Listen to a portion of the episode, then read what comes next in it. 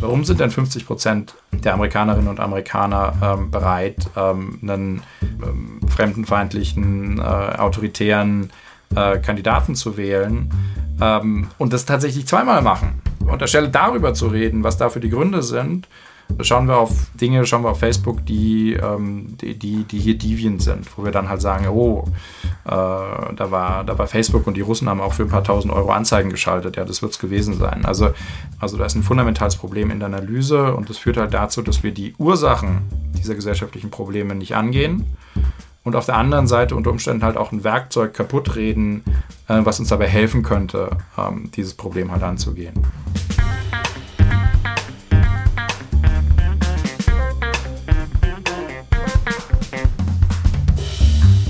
Willkommen zu Folge 33 von Erststimme. In vier Tagen ist Bundestagswahl. Im Wahlkampf ging es unter anderem um Lacher, um Plagiatsvorwürfe und um Parteien, die in den Umfragen plötzlich ganz vorne stehen. In den Parteizentralen musste kräftig daran gearbeitet werden, diese Pannen auszubügeln oder eben die Welle des Erfolgs aufrechtzuerhalten. Dabei haben die Parteien verschiedene Mittel, zum Beispiel die sozialen Netzwerke.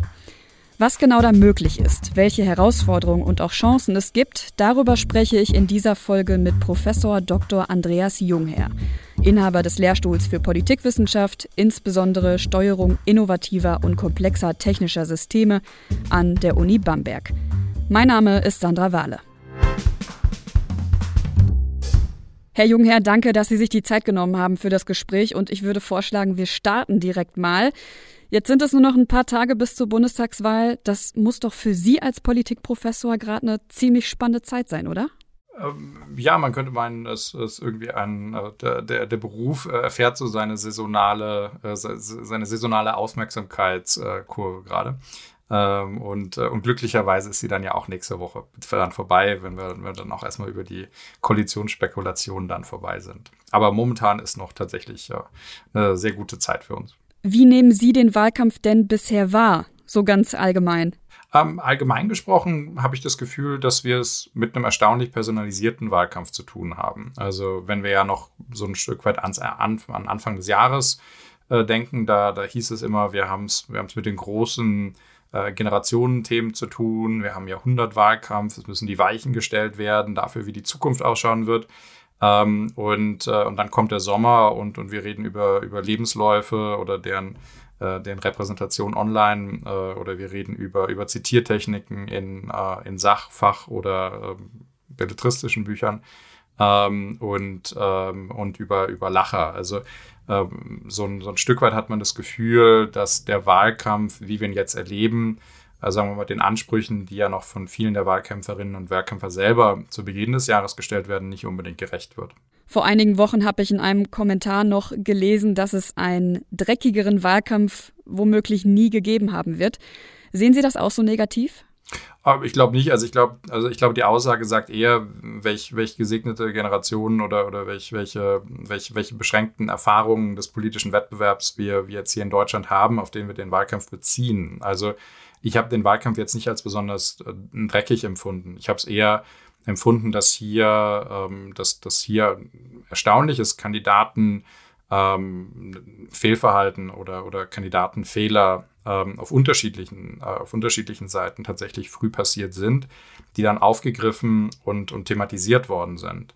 Ähm, und, ähm, und, und, und mein Gefühl ist, dass jetzt zum Beispiel ähm, Annalena Baerbock und die Grünen eben ähm, sicherlich mit einem Fehler gestartet sind, den Fehler dann halt aber über den Sommer ganz gut abgeräumt haben und jetzt halt wieder in der Lage sind, über, über die für sie wichtigen Themen zu sprechen. Auf Seite der CDU habe ich da so eher das Gefühl, ähm, unter Umständen, weil der Fehler ein bisschen später erfolgt ist, also dieser Lacher, also dass man dann nie so richtig mehr in den Tritt gekommen ist ähm, oder Kandidaten mal zwei Wochen mal nach Hause geschickt hat und, äh, und, und, und so, so ein bisschen äh, äh, Decke drüber und dann wird es wieder gut und dann haben wir es alle vergessen, dann passiert was Neues. Ähm, also, dass da unter Umständen auch von, vom Timing her des Fehlers dann ein Problem aufgetreten ist.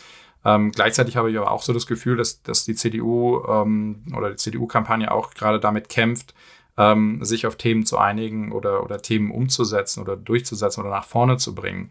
Ähm, und das ist natürlich für die Grünen äh, einfacher, weil, weil sie es hier dann auch mit einer, sagen wir mal, thematisch geschlossenen Partei zu tun haben, wo man sich vielleicht im Vorfeld ähm, auch schon stärker eben über Themen Gedanken gemacht hat, die man, die man hier setzen kann, auf die man dann zurückfallen kann. Ähm, also insofern, ähm, insofern glaube ich schon, ähm, dass diese Fehler thematisiert worden sind, dass es aber auch in Ordnung ist, diese, diese Fehler zu thematisieren. Denn ich meine, es geht jetzt ja nicht darum, ähm, äh, geht ja nicht um Schulsprecherin oder Schulsprecher, sondern es geht halt eben am Ende des Tages darum, ähm, dass hier jemand äh, dann Deutschland führt und eben auch, wie wir die letzten Jahre gesehen haben, ähm, unter großen Überraschungen und unter großem Druck. Und, ähm, und insofern finde ich es auch vollkommen in Ordnung, dass sich dann Kandidatinnen oder Kandidaten, wenn sie dieses Amt halt wollen, dann diesem Druck oder auch diesem, diesen Herausforderungen dann halt aussetzen. Ähm, das würde ich jetzt noch nicht als eine, als eine Sputz oder als eine Negativkampagne empfinden. Durchaus bemerkenswert war ja auch die Geschwindigkeit, in der die SPD zumindest in den Umfragen an den anderen Parteien vorbeigerast ist. Für viele kam das überraschend. Wie erklären Sie sich das? Es ist ja nicht so, dass, dass Olaf Scholz jetzt einfach deshalb vorne ist, ähm, weil, weil die einfach nur abgewartet haben und, und nichts getan haben. Also ich glaube schon, dass, dass der SPD im Vorfeld der Kampagne was sehr Eindrückliches gelungen ist, was, glaube ich, auch wieder die wenigsten erwartet hätten im Vorfeld, nämlich diese, diese Partei, die ja, die ja eine ganze Menge unterschiedlicher Positionen bündeln muss und halt auch eine sehr, sehr unruhige Partei ist, ähm, tatsächlich auf, ähm, auf bestimmte Themen bestimmte Sprachregelungen und Positionen zu einigen, dass man tatsächlich sagt, okay, das sind wir jetzt und das halten wir dann mal durch. Ob das dann gegebenenfalls bei Koalitionsverhandlungen dann das gleiche ist oder ob das dann plötzlich alles wieder aufbricht, ähm, darüber kann man jetzt halt spekulieren. Da hätte ich auch eine Wette, aber darüber müssen wir jetzt nicht reden.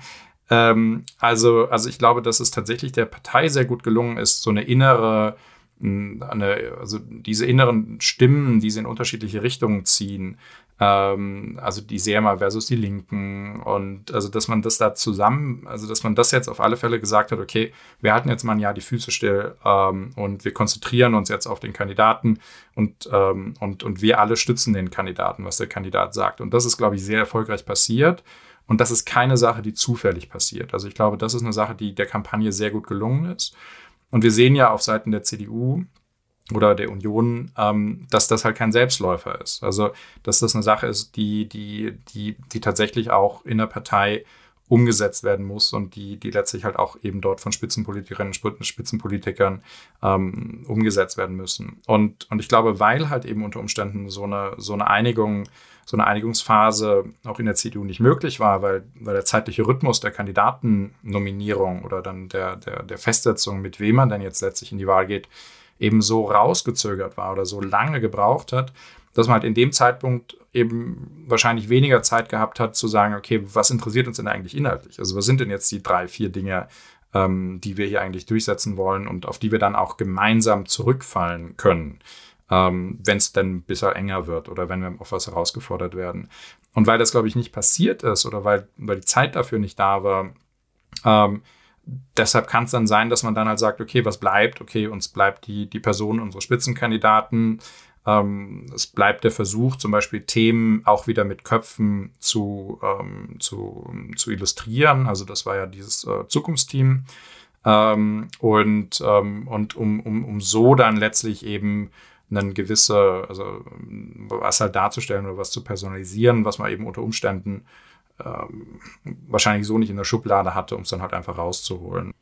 Sie haben gesagt, der Sommer kam und auf einmal haben wir über ganz andere Dinge gesprochen und es wurde ja ständig von allen Seiten danach gerufen, dass man doch jetzt bitte auch mal zu den Inhalten kommen soll. Welche Rolle spielen denn die Inhalte noch speziell in diesem Wahlkampf? Also ich glaube, Inhalte können eine sehr starke Rolle spielen. Also, ähm, also gerade wenn es halt eben um die, um die Frage geht, welche, welche Richtungsentscheidungen halt anstehen. Und, und ich glaube auch, dass wir im Wahlkampf eben den Versuch gehabt haben, ähm, zumindest mal das, so schien es mir von außen, äh, dass die Union auch tatsächlich versucht hat, eben SPD und Grüne tatsächlich auch mal zu stellen und dann halt zu sagen, okay, was bedeutet denn eigentlich, ähm, also was, was, was bedeutet denn eure Vorstellung von, von Besserverdienenden? Ähm, also wer zahlt denn jetzt hier tatsächlich mehr oder wer sollte hier mehr zahlen? Ähm, oder, oder wie viel kostet denn jetzt eben äh, dieser, äh, dieser, dieser Klimawandel oder, oder was heißt es halt ähm, in Bezug auf die Wirtschaft, ähm, wie, wie damit halt umgegangen werden soll. Also ich glaube, der Versuch, dazu so einer Ausdifferenzierung zu kommen oder zu so einer Strukturierung dieser, dieser Themenräume, ich glaube, der war da. Ähm, warum der jetzt nicht gefruchtet hat, also ob das jetzt tatsächlich daran liegt, dass, äh, dass, dass unter Umständen Medien das zu schwach aufgegriffen haben oder Medien zu schwach thematisiert haben, ähm, oder weil es unter Umständen auch darin liegt, dass dieser Versuch jetzt nicht konsistent genug durchgezogen worden ist, ähm, oder dann halt in den Triellen ähm, äh, tatsächlich eben erfolgreich äh, tatsächlich auf die Straße gebracht wurde. Ähm, das, das weiß ich jetzt nicht. Ähm, aber, aber da können sie halt auch als Kampagne immer nur, ähm, sie können einen Impuls geben oder sie können, sie können ein Angebot geben und dann, dann hängt es letztlich halt dann darauf, davon halt letztlich auch ab, ähm, was aufgegriffen wurde. Und, und, und mein Gefühl war, dass es zumindest mal für die mediale Berichterstattung ein Stück weit äh, zu verführerisch war, halt eben über, über diesen, über diese, dieses plötzliche, die plötzliche Wiedererweckung der SPD, ähm, dann die, die, die mögliche, also diese mögliche Konkurrenz oder die Konkurrenz innerhalb der Union ähm, oder halt dann auch aber über die Person Baerbock ähm, dann zu sprechen, anstelle sich dann tatsächlich eben auf diese inhaltlichen ähm, Dis, äh, Diskurse oder Debatten halt einzulassen. Ähm, und, und auch da muss man ja immer sagen, die Frage, wie ein Umfrageergebnis einzuschätzen ist oder die Frage, wie, ähm, welche Koalitionsoption man sieht oder wie man sich persönlich mit, äh, mit anderen Kandidaten so fühlt, die ist halt immer einfacher gestellt ähm, als, die, ähm, als die inhaltliche Nachfrage, die dann halt sagt, okay, ähm, was heißt denn jetzt hier im zweiten Schritt ähm, das von Ihnen vorgebrachte ähm, inhaltliche Programm? Und, äh, und auch da, glaube ich, muss dann wahrscheinlich halt auch eben der deutsche Journalismus ein Stück weit in sich gehen und sich dann halt eben auch überlegen, okay, ob man selber äh, tatsächlich auf den inhaltlichen Wahlkampf vorbereitet war oder, äh, oder ob einen da so dieser, der Wahlkampf als Schau oder der Wahlkampf da als Wettbewerb ähm, nicht, äh, ähm, nicht einfach zu attraktiv war und sich man sich selber nicht davon hat ablenken lassen. Kommen wir doch mal zu dem Aspekt, wie der Wahlkampf denn auch technisch umgesetzt wird, also welche Mittel es da gibt. Es wurde ja von allen Seiten darauf hingewiesen, dass dieser Wahlkampf so unglaublich digital ist. Also das haben die Parteien auch selbst betont, als sie zum Beispiel ihre Kampagnen vorgestellt haben. Sehen Sie das auch so? Also ist das jetzt gerade in Ihren Augen ein richtig innovativer Wahlkampf? Also, also ich glaube, wir, wir haben es da als, als Beobachter immer relativ schwierig, ähm, drauf, zu, drauf zu schauen und zu sagen, was ist jetzt an dem Wahlkampf halt wirklich hm, digital oder was ist an dem Wahlkampf jetzt tatsächlich ähm, innovativ. Denn wir haben es halt immer mit, mit, also so die Nutzung digitaler Werkzeuge in Wahlkämpfen ähm, hat immer zwei Seiten. Also auf der einen Seite ist immer dieses öffentlich, ähm, öffentlich zugewandte. Ähm, also wir sehen, was die Parteien selber ähm, auf sozialen Medien machen, auf ihren Webseiten machen, auf YouTube machen. Ähm, das sehen wir. Da sehen wir auch die Interaktionen, die damit verbunden sind.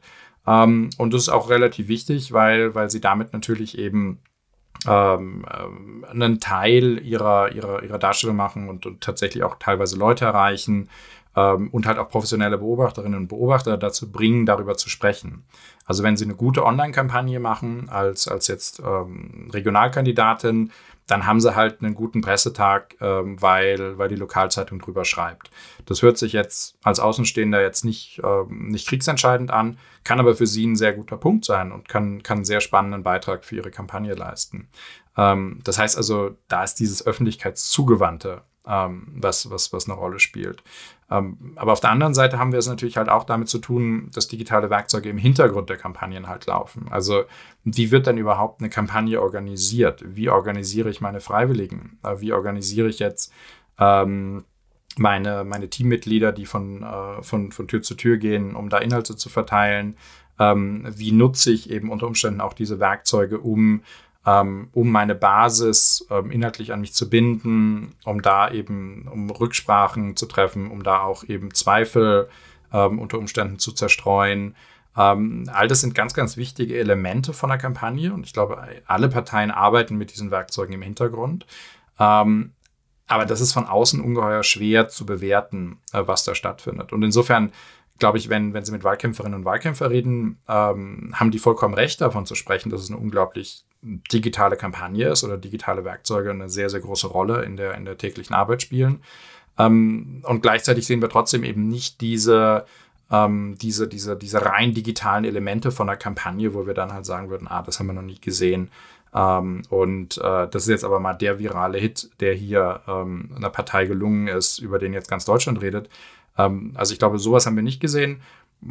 Da weiß ich aber auch nicht, ob ich das für das wichtigste Werkzeug oder wichtige Element von der digitalen Kampagne halte, ähm, weil, glaube ich, halt das häufige von uns weniger Sichtbare, eben das, was im Tagesgeschäft eben das, das Entscheidendere ist. Was ist denn dieses wichtige Element, das dann am Ende entscheidender ist als der eine virale Hit? Ähm, na, die Frage ist ja, also wenn, wenn Sie rein praktisch über so einen Wahlkampf nachdenken, ähm, haben Sie es ja damit zu tun, dass Sie eben aus der, ähm, also Sie sitzen in der Parteizentrale und Sie müssen halt Ihre, ähm, Sie müssen die Wahlkreise dazu bringen, dass dort halt eben tatsächlich Wahlkampf gemacht wird. Also dass halt eben, dass tatsächlich jeden Samstag, jeden Sonntag ähm, Stände vorm Bäcker sind, Stände vorm, ähm, vorm Einkaufsladen, dass man, am, dass, man, äh, dass man bei den Pendlern am Bahnhof steht ähm, und, ähm, und, und da dann tatsächlich eben ähm, vor Ort ist und mit den Leuten redet.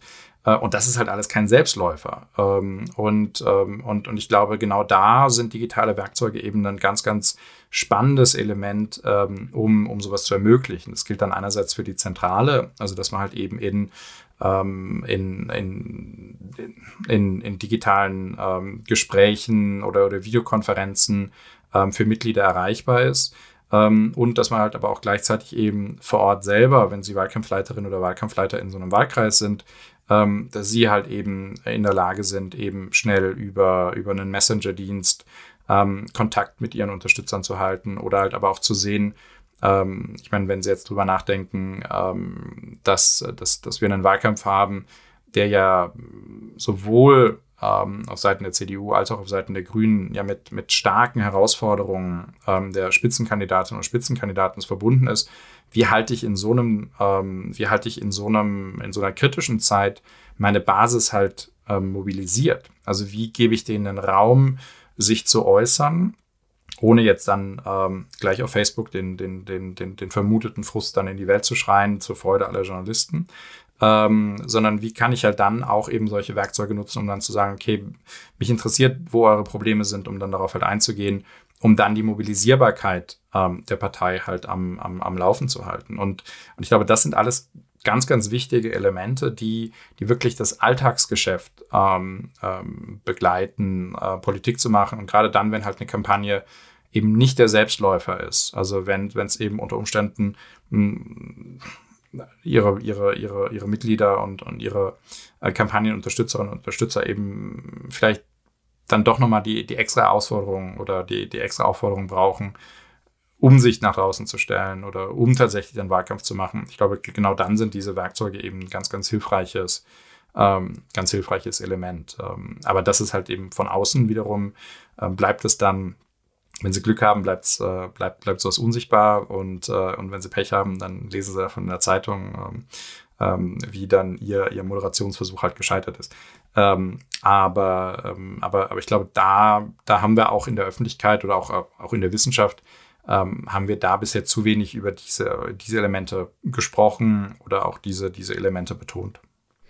Aber das, was Sie jetzt genannt haben, das sind ja vor allem digitale Werkzeuge, um den analogen Wahlkampf zu organisieren.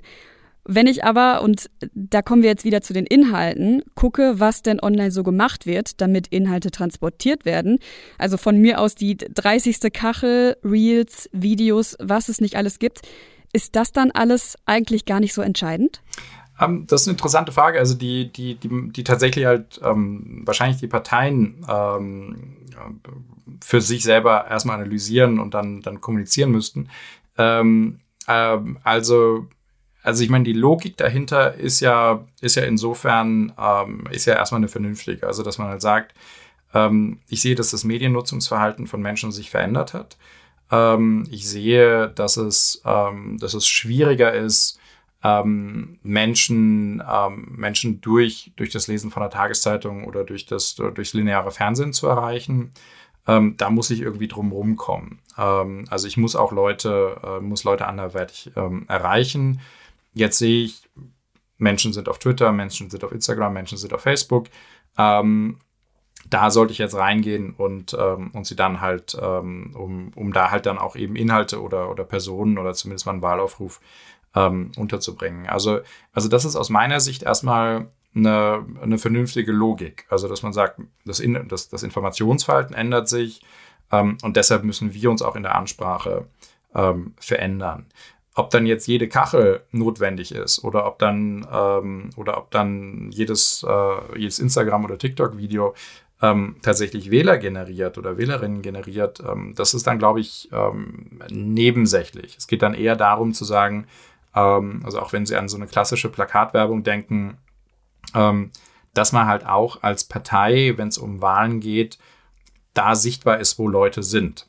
Ähm, also äh, genauso wie sie, wie sie ihr Plakat eben an, an Durchgangsstraßen positionieren, damit sie da ähm, gesehen werden. Ähm, genauso werden sie halt versuchen, am Freitag oder Samstag vor der Wahl ähm, auf Google oder Spiegel Online oder also an, an prominenten Orten ähm, im, im Internet halt sichtbar zu sein oder Facebook. Ähm, und, ähm, und, und das ist, glaube ich, das ist eine vernünftige, ähm, ich glaube, das ist eine vernünftige Überlegung.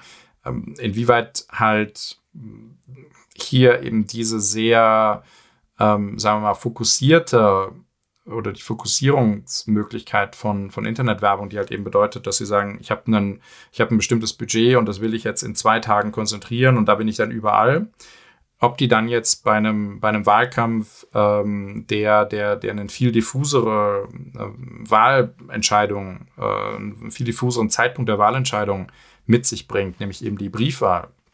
Ähm, ob das dann eine Taktik ist, ähm, die da dann so 100% aufgeht oder ob dann halt eben die, ähm, die, die jetzt auf den ersten Blick ähm, großen Werbebudgets, die dann halt aber in der Relation wahrscheinlich relativ gering sind, ähm, wenn sie da jetzt sowas neben Konsumentenmarketing halt legen. Ähm, also inwieweit es dann halt möglich ist, mit diesen Beträgen für die Parteien eben in einem, in einem längeren Zeitfenster wirklich sichtbar zu sein, dass sie den Sachen nicht ausweichen können. Ähm, online, das, das, das glaube ich, ist da eher fraglich.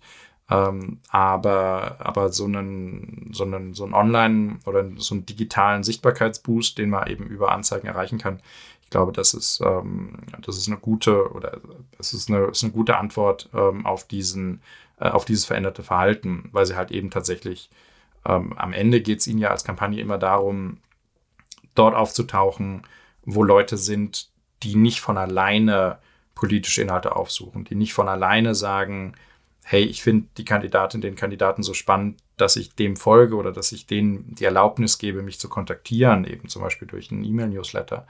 Ähm, und, ähm, und da ist ihre Aufgabe eben diese Leute, Leute zu wischen und für diese Leute sichtbar zu werden und denen zu zeigen, warum sie das richtige Angebot für sie sind.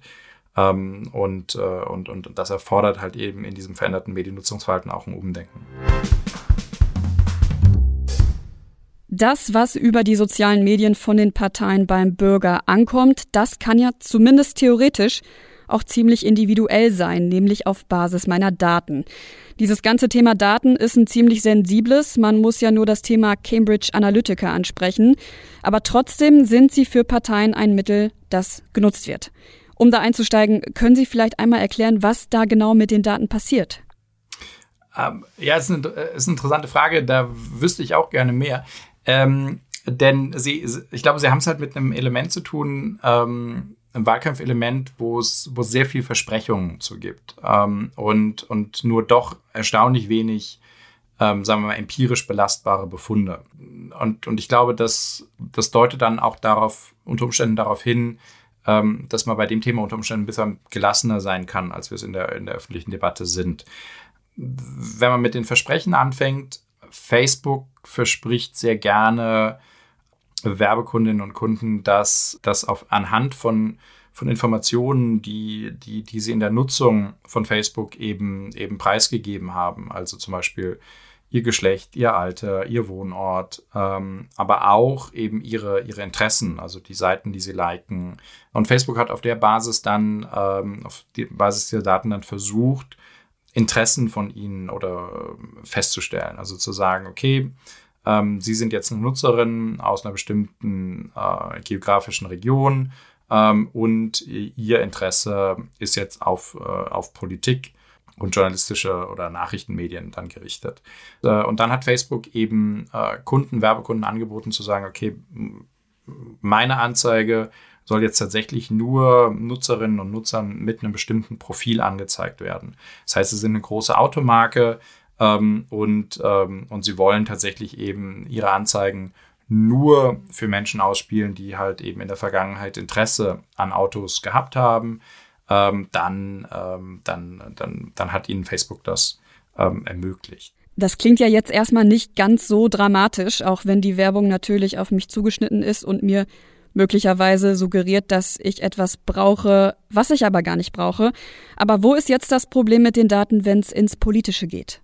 Da haben sie es mit was Schwierigerem zu tun. Also sie, sie, haben, sie wollen was beeinflussen, ähm, was, ähm, was, was stärker mit der Identität von einem Menschen verbunden ist. Also ähm, auch wenn viele von uns halt sagen, ich bin politisch nicht gebunden oder, oder meine Wahlentscheidung steht noch nicht fest, ich bilde meine Meinung jeweils neu, ähm, zeigt uns die Wahlforschung, dass doch die allermeisten Menschen tatsächlich ein relativ konsistentes Wahlverhalten haben oder tatsächlich eben ähm, eine, eine, eine affektive Bindung oder Abneigung zu bestimmten Parteien letztlich halt haben. Also da ist was, was wir unter Umständen gar nicht verbalisieren, worüber wir unter Umständen auch gar nicht reden, was wir uns unter Umständen auch gar nicht bewusst machen, weil wir natürlich alle so, so, so, so, so rationale und überlegende ähm, Wesen sind, was dann aber trotzdem unser Verhalten beeinflusst. Also insofern ähm, haben sie es hier mit einer Entscheidung zu tun, die sie versuchen zu beeinflussen, die unter Umständen stärker am Kern der Person dran ist, als die Frage, ob ich jetzt am Samstag in den Film gehe oder in einen anderen.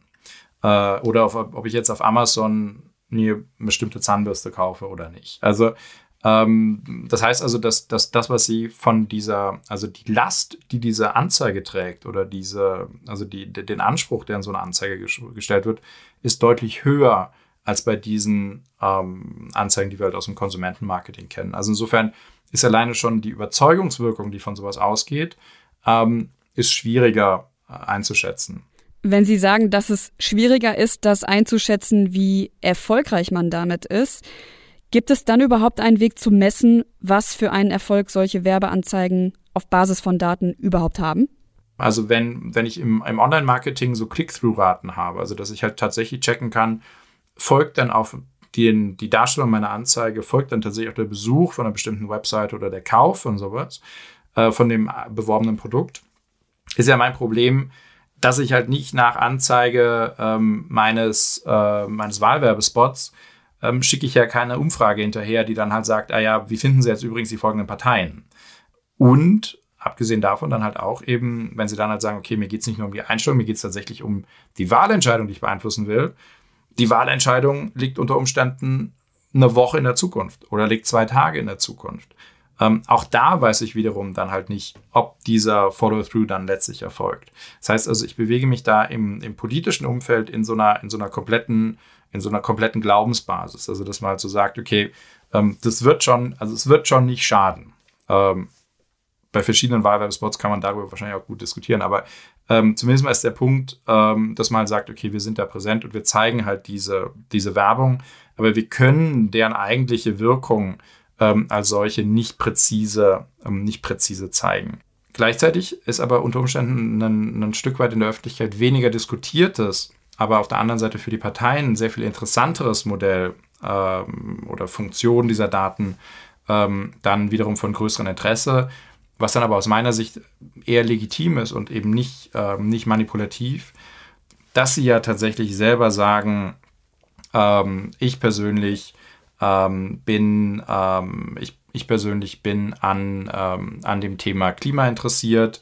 Ähm, ich mache mir Sorgen über den, ähm, über den Klimawandel. Das, das zeige ich dadurch, dass ich halt zum Beispiel entsprechende Artikel auf meinem Profil halt verlinke und Facebook ordnet mich dann halt eben letztlich als, als klimainteressiert halt ein. Ähm, und dass dann halt eben Parteien eben unter Umständen in der Lage sind zu sagen, okay, das ist eine Subgruppe, die für uns äh, interessant wäre. Das heißt also, sie machen sich mit einer, mit einer, mit einer Handlung sichtbar und damit dann letztlich halt kontaktierbar. Ähm, und ich glaube, das ist halt eben letztlich der, der, der, der, interessantere, äh, der interessantere Punkt. Um das nochmal zusammenzufassen, das heißt, die Angst, dass meine Daten missbraucht werden und gegen mich verwendet werden, um mich politisch zu beeinflussen, halten Sie für überbewertet. Ähm, Also ich halte die, die Angst oder ich halte die Beispiele, über die wir, die wir jetzt in, in Wahlkämpfen gesprochen haben, ähm, die, die Angst, die damit verbunden ist, halte ich für überbewertet. Ähm, trotzdem glaube ich, dass halt eben, eben Daten und, und datenbasierte Verfahren eben, eben Kampagnen äh, auch in die Lage versetzen, effektiver zu arbeiten ähm, und halt auch eben Menschen zu erreichen, die ansonsten halt unsichtbar wären oder überhaupt auch in der Lage sind, eben, eben größere koordinierte Aktionen, ähm, wie jetzt zum Beispiel eben auch der Tür-zu-Tür-Wahlkampf, eben zu organisieren und auch zu monitoren. Also insofern, also was das betrifft, glaube ich, also die, diese Beispiele, die wir überwiegend gesprochen haben, ähm, die Angst davor halte ich für überbewertet und die Chancen halte ich ein Stück weit für, für unterberichtet. Gleichzeitig ist es aber, glaube ich, auch wichtig, ähm, dass wir eben tatsächlich diesen Plattformen, die diese Daten sammeln oder die dementsprechend auch Geschäftsmodelle ähm, anwenden, äh, dass wir da auf mehr Transparenz halt drängen. Äh, denn das löst dann halt auch das Problem ähm, mit, der, mit der Angst. Also wenn wir, warum haben wir denn Angst? Wir haben deshalb halt Angst, weil viel möglich ist oder viel möglich wäre ähm, und wir halt am Ende des Tages nicht genau wissen, was da im Hintergrund tatsächlich passiert. Also was war denn jetzt die Rolle ähm, von, von Facebook in der Kampagne Donald Trumps. Also was ist denn da passiert? Ähm, und, ähm, und wenn sowas halt Transparenz gemacht wird und transparenter gemacht wird, dann ist es auch sehr, sehr viel einfacher, von außen drauf zu schauen und zu sagen, okay, ähm, das ist tatsächlich der Nutzen, der davon ausgegangen ist. Und das können wir hier, hier quantifizieren. Ich glaube, ein Grund, warum diese Transparenz nicht erfolgt, ist, weil unter Umständen das Geschäftsmodell nicht so robust ist, wie man es gerne hätte. Ähm, also dass halt eben unter Umständen dann auch die Plattformen sich eben gegenüber Kampagnen ehrlich machen müssten und sagen würden, okay, ähm, vielleicht sind diese, ähm, diese, diese Effekte, die ihr euch erhofft, hierüber nicht realisierbar.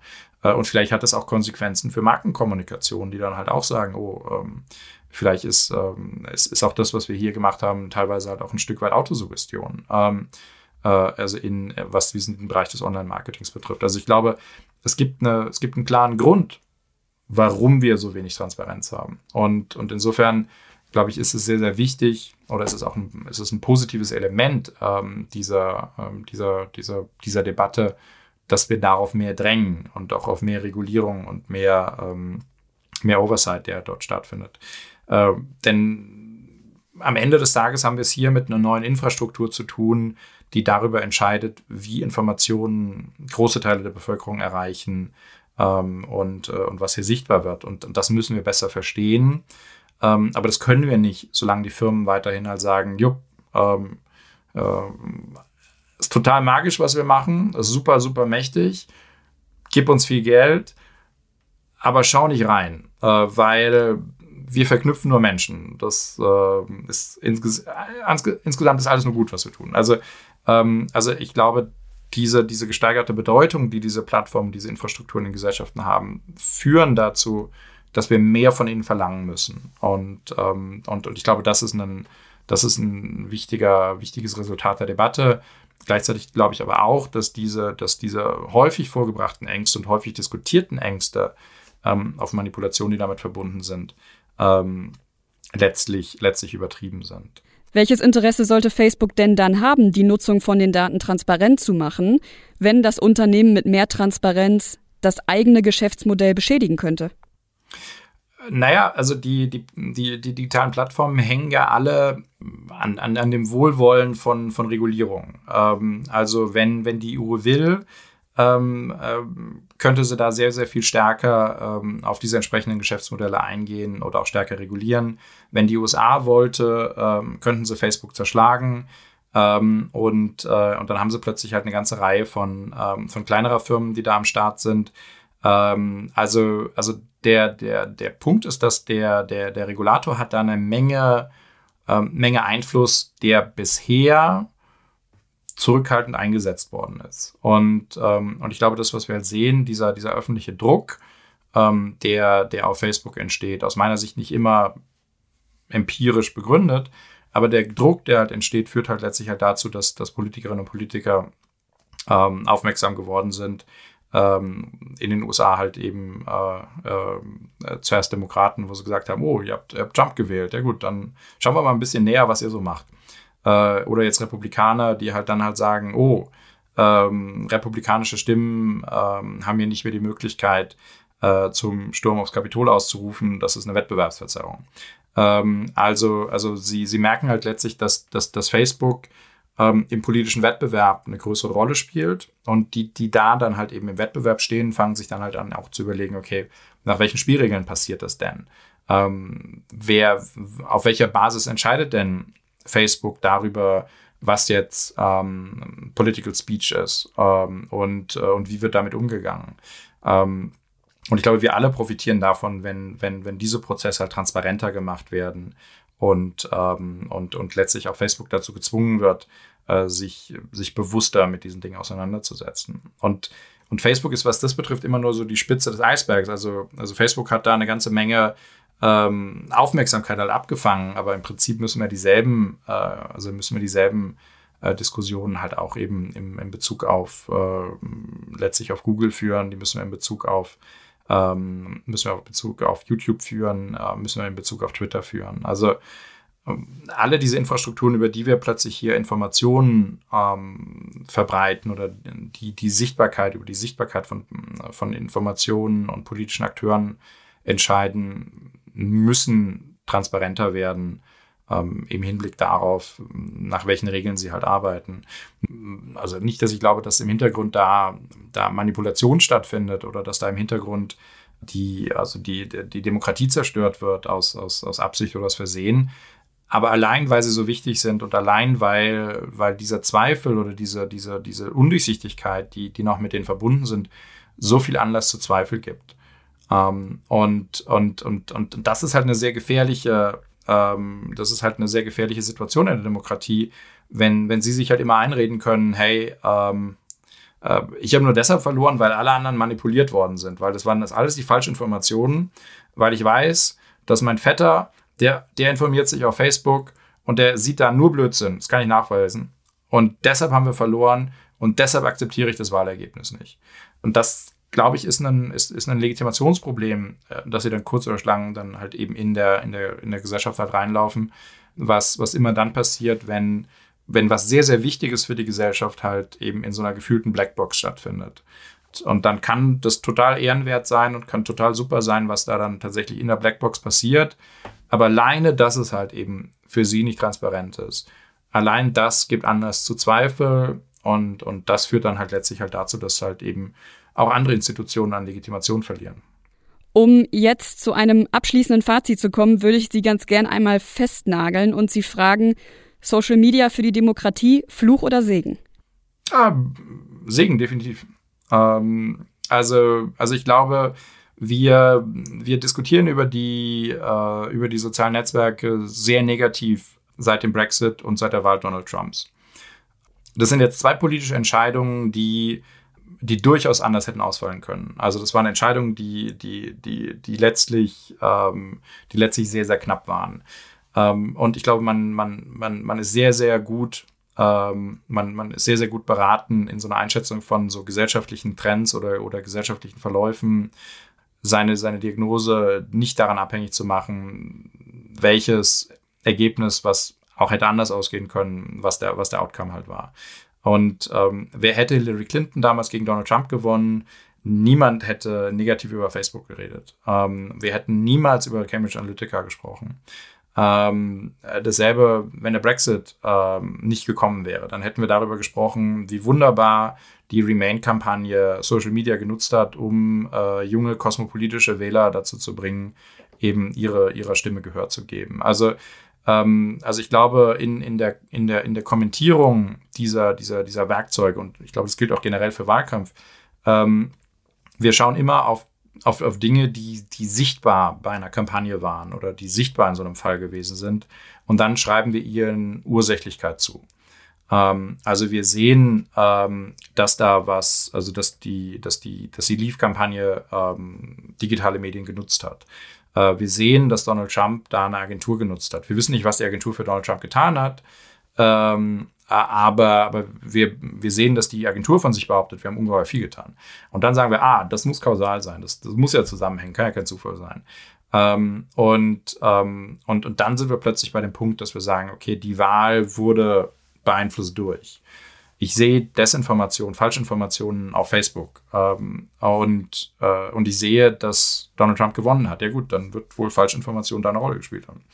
Und, und ich glaube, das ist, ähm, ich glaube, das, das ist eine Gefahr, ähm, das davon abhängig zu machen. Denn in all den Jahren haben wir nicht darüber gesprochen, welche Rolle digitale Medien tatsächlich eben für Bürgerrechtsbewegungen in autoritären Regimen ähm, für eine Rolle gespielt haben. Wir haben nicht davon gesprochen, welche, ähm, welche Rolle eben digitale Medien auch für die, für die Ermächtigung äh, auch von, von Identitäten in der LGBTQ-Community äh, dafür gesorgt haben. Also welche Rolle hier auch Anonymität halt spielt, um sich zu informieren oder auch um, um sich äh, um Unterstützung zu finden, ähm, wenn man unter Umständen geografisch in einer Region ist, wo sowas schwierig ist mit so einer Identität. Wir haben nicht darüber gesprochen, welche, welche Hilfe digitale Medien oder auch soziale Netzwerke eben für chronisch Kranke ähm, eben mit sich bringen, äh, um, um da Gruppen der Unterstützung zu finden. All das ist da und all das ist ein unglaublich ermächtigender und unglaublich äh, positiver Aspekt. Ähm, aber, aber wir hängen uns letztlich jetzt hier an, an, an, an Punkten auf, wo wir eben politische Prozesse, die problematisch sind und mit denen wir uns auch politisch auseinandersetzen müssen, weil sie halt eben politische und gesellschaftliche Gründe haben. Ähm, die, die, diese Entwicklung sehen wir und uns aber dann anstelle mit diesen Gründen auseinanderzusetzen, also tatsächlich zu fragen, äh, warum sind denn 50 Prozent ähm, der Amerikanerinnen und Amerikaner ähm, bereit, ähm, einen äh, fremdenfeindlichen, äh, autoritären äh, Kandidaten zu wählen, ähm, äh, mit einem durchaus ähm, äh, mit, mit, einem durchaus umstrittenen Performance-Record in der Vergangenheit ähm, und das tatsächlich zweimal machen. Und der Stelle darüber zu reden, was dafür die Gründe sind, schauen wir auf, äh, schauen wir auf auf, auf Informa oder auf, auf, auf, Dinge schauen wir auf Facebook, die, ähm, die, die, die, hier deviant sind, wo wir dann halt sagen, oh, äh, da, war, da war Facebook und die Russen haben auch für ein paar tausend Euro Anzeigen geschaltet. Ja, das wird es gewesen sein. Also, ähm, und, und ich glaube, ähm, da ist ein Problem, also da ist ein fundamentales Problem in der Analyse und das führt halt dazu, dass wir die Ursachen dieser gesellschaftlichen Probleme nicht angehen und auf der anderen Seite unter Umständen halt auch ein Werkzeug kaputt reden, äh, was uns dabei helfen könnte, ähm, dieses Problem halt anzugehen. Und insofern würde ich, äh, äh, würde würd ich in dem Moment, wenn ich die Entscheidung treffen müsste, würde ich dann auf alle Fälle Segen sagen. Also als Journalistin nehme ich aus diesem Gespräch auf jeden Fall mit, dass wir vielleicht die Debatte über die sozialen Netzwerke ein bisschen anders führen sollten. Ich bin gespannt, ob die Debatte vielleicht auch nach Sonntag irgendeine Rolle spielen wird. Herr Jungherr, ich bedanke mich auf jeden Fall ganz herzlich bei Ihnen für das Gespräch. Ja, Frau Walle, ganz, ganz herzlichen Dank für, für, äh, für das Gespräch. Und äh, ja, also äh, mir hat Spaß gemacht und äh, ich glaube, dass äh, manchmal eben das Risiko eben mit, ähm, äh, dass, dass, die, dass, dass die Bitte um die kurze Antwort manchmal etwas ja, aus dem Ruder gelaufen ist. Aber ich hoffe, ich hoffe, es war, das Informationssignal war darin enthalten, ja. Das war Folge 33 von Erststimme, dem Podcast für alles außer Corona. Die nächste Folge erscheint am 6. Oktober. Mehr Infos zum Inhalt der Folge finden Sie schon bald auf der Internetseite des Büros Bundesstadt Bonn der Konrad-Adenauer Stiftung. Wir freuen uns, wenn Sie auch dann wieder reinhören und wünschen Ihnen bis dahin eine gute Zeit.